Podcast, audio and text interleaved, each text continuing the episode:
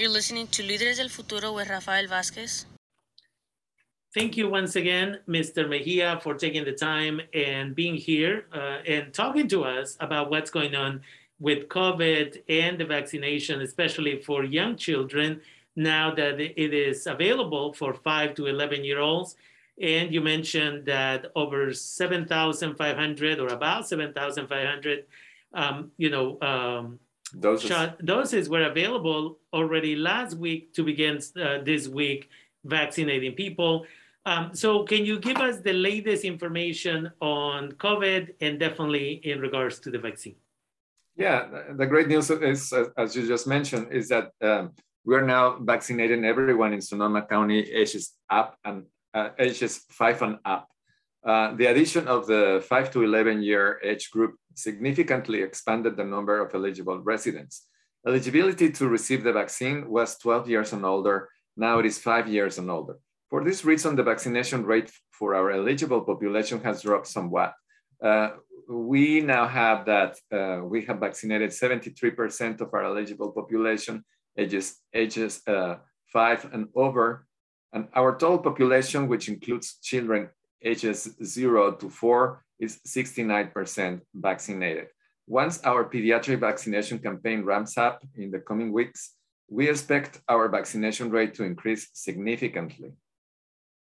Uh, more than 37,000 children ages 5 to 11 in the county are eligible to receive the vaccine. Vaccination began on Tuesday, November 9th, and already 3.4% of new eligible children have received their first dose.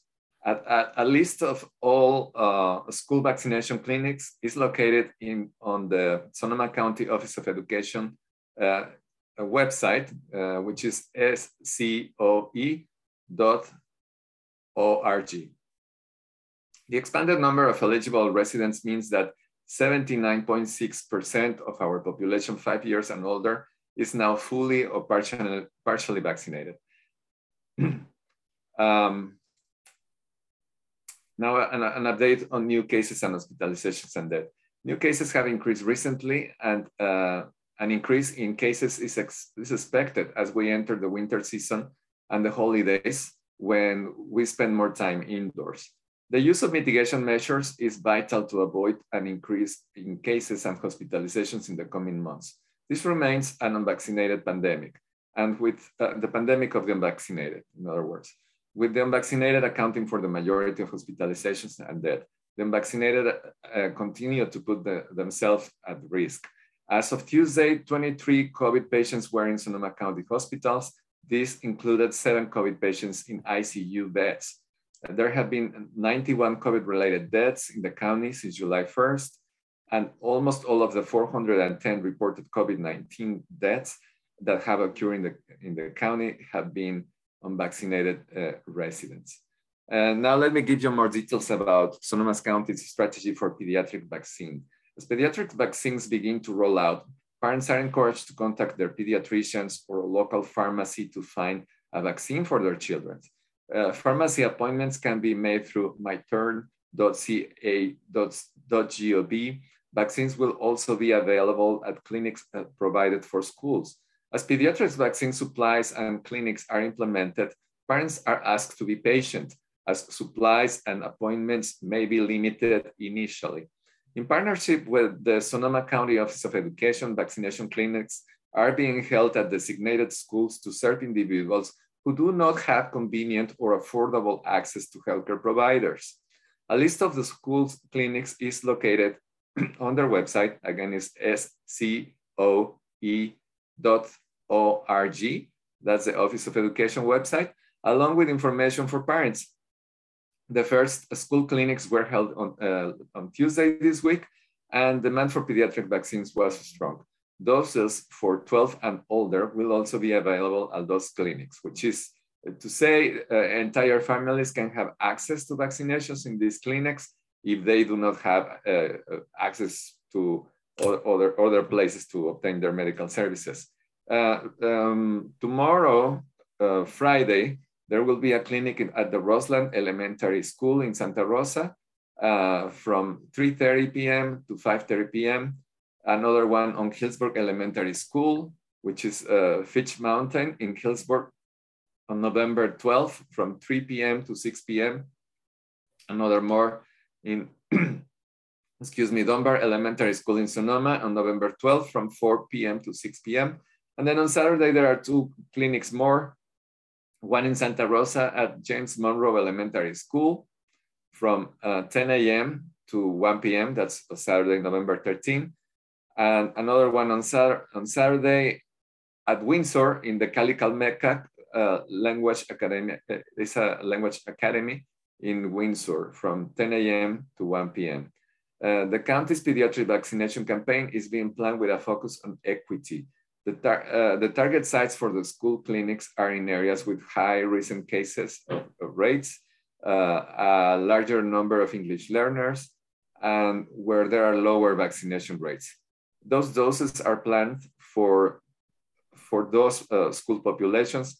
However, service is not gonna be denied if people uh, from other schools or from other regions or just neighbor, in the neighborhoods uh, find that there's an opportunity for them.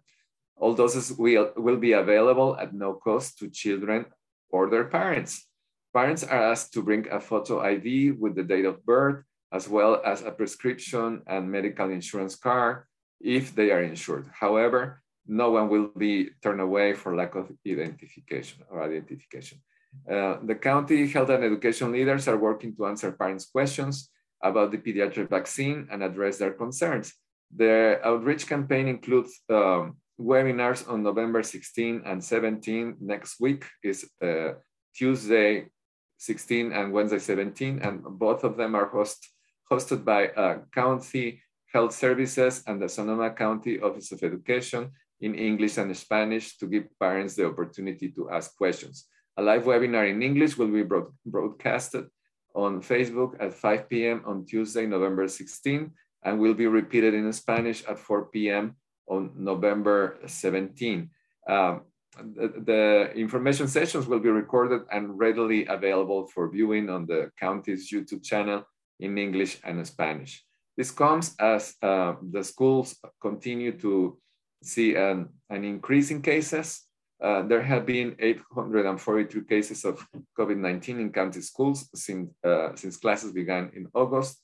And of these cases, the majority of them, 751, are students and uh, 92 are staff members. The county uh, is posting school, uh, school cases and other related uh, data online. So you can check this on socoemergency.org to find more details and what schools uh, and where, where in the county are we finding these um, outbreaks in schools. On the other hand, the county ex has expanded the, the health orders on flu vaccines. Um, county health officer, Dr. Sundari Mase, has expanded the scope of an October 1st health order uh, requiring workers at certain congregationals and healthcare facilities to get vaccinated against the influenza. The expanded flu vaccine requirement now applies to all workers in adult and senior care facilities licensed by the State Department of Social Services at uh, home, care workers, including home, home care aides and hospice workers. Also workers in the regional centers that serve people with intellectual and developmental disabilities. A worker must meet the requirements by November 30th. Anyone granted a medical exception or religious accommodation must wear a surgical mask or a respirator at all times while working indoors. Uh, the flu season, which began on November 1st and lasts through May 1st, comes this year as Sonoma County continues to fight the COVID-19 pandemic. Um, the Centers for Disease and Control and Prevention recommends that everyone by age six months get a flu shot every year. And that concludes my report for today. Thanks again for taking the time and being with us and just reminding the community once again, parents, if caretakers, whatever your duty is out there, if you have a child and you have questions about the vaccine for your 6 to 11, your 12 to 15, whatever the situation is, please first reach out to your pediatrician Make sure that they are aware that you have questions. What I've always said is make a list of your questions, set up a meeting, and say, I have these five questions. Could you take the time and explain that to me prior to me vaccinating my child? There's nothing wrong with that. Please do not go on Facebook. Please do not go on Instagram. Please do not just you know waste your time and go ask the cousin of the sister of the brother of the boyfriend, right? This is how uh, issues uh, come to create confusion for people. We also became aware a couple of days ago that there is a private group on Facebook that apparently is attempting very hard of creating confusion for the community and again trying to prevent uh, community members from low income and most effective affected areas um, by for you know as a result of COVID, the adults were affected, and now the children live in those communities. This group apparently is trying to create some type of confusion and trying to convince parents, many of them low income, many of them uh, immigrants, to not vaccinate their children. So please don't believe whatever you hear and see in other places. Talk to your pediatrician. And if you do not have a pediatrician, go to a pharmacy, ask the questions there, get your child vaccinated. And with that, as always, yeah. we want to thank you for taking the time and being with us, Senor Mejia. And I look forward to our next dialogue. Yeah, and I just, I just wanted to say, Rafael, and, and uh, regarding what you were just mentioning, uh, they can write down their questions, and if they don't have access to a pediatrician or the pharmacy, uh, use those questions next, next week in the webinars. Mm-hmm. We, we will have pediatricians and doctors in these webinars, whether you speak English or Spanish or both, there is a chance for you to ask all the questions that you may have that day. And you will see not only your own questions, but many people asking questions. So that can be that can become a good resource for you from a, from a responsible source you know uh, that's better than than what you were just describing just uh, just on these broken telephone games where uh, we get a, a, a, twisted spiral that uh, ends, mm-hmm. ends, up nowhere exactly. so tuesday in english wednesday in spanish and people can go to the facebook channel uh, the facebook page of the county to be able to watch this and participate in those trainings this upcoming right. tuesday in English this upcoming Wednesday in Spanish. Can you remind us the specific times? So on Tuesday is in English at four o'clock and at, at, at, five o'clock, I'm sorry, I'm gonna repeat. Uh, so Facebook page of Sonoma County, Tuesday in English at five o'clock, Wednesday in Spanish at four o'clock. Okay, and again, for those parents who say, but I'm gonna be working in the fields, but I'm gonna be working somewhere else, it's okay. The recording will then be made available right away in the YouTube channel of the Sonoma County page. And if you don't know how to get there, that's perfectly fine. You can go to my Facebook page, DACA Sonoma County, and I'll share the link to those videos right away. So thank, thank you again, Senor uh, Mejia, for taking the time. I look forward to our next dialogue next week. Take care. Thank you. Have a nice weekend. I'll see you next week.